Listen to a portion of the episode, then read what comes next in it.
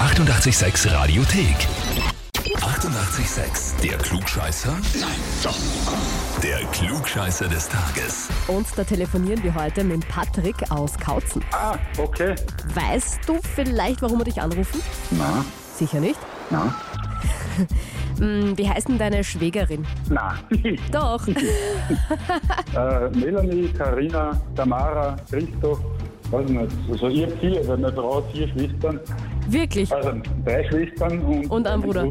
Na, die Schwägerin war's. Sie hat keinen Namen dazu geschrieben, aber ich sag dir mal, was sie uns geschrieben hat. Und zwar, ich möchte den Patrick zum Klugscheißer des Tages anmelden, weil Pat immer eine Antwort parat hat und alles weiß. Ja, man kann sein. Nein, kann nicht sein. Nein, mach mal, ja. Kann sein, kann nett sein.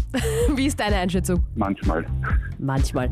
Und hast du anhand der Worte jetzt erkannt, welche von den Schwägerinnen das sein könnte? Nein. Na, okay. Äh, Das könnte jede von den drei sein.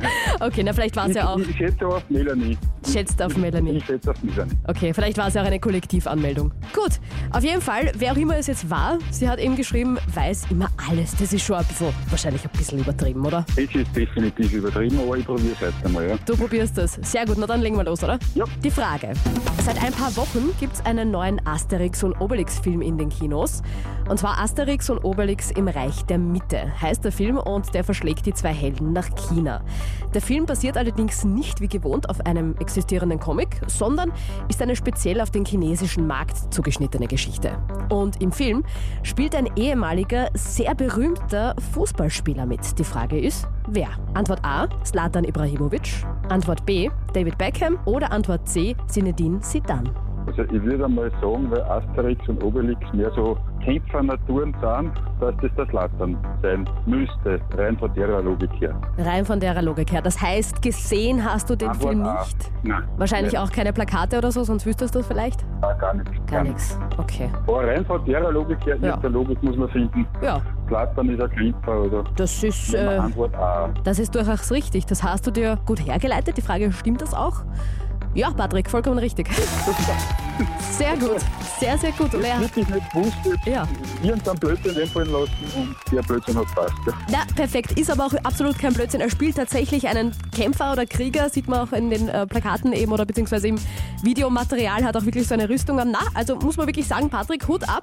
Vielleicht weißt du nicht immer alles, aber das hast du jetzt richtig beantwortet. Super.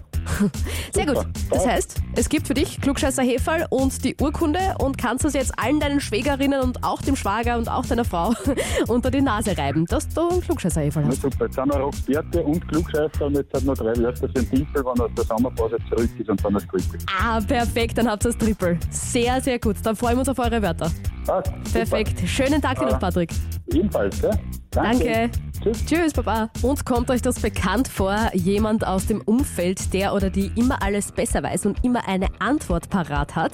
Im Freundeskreis, in der Familie, im Büro vielleicht, wen auch immer.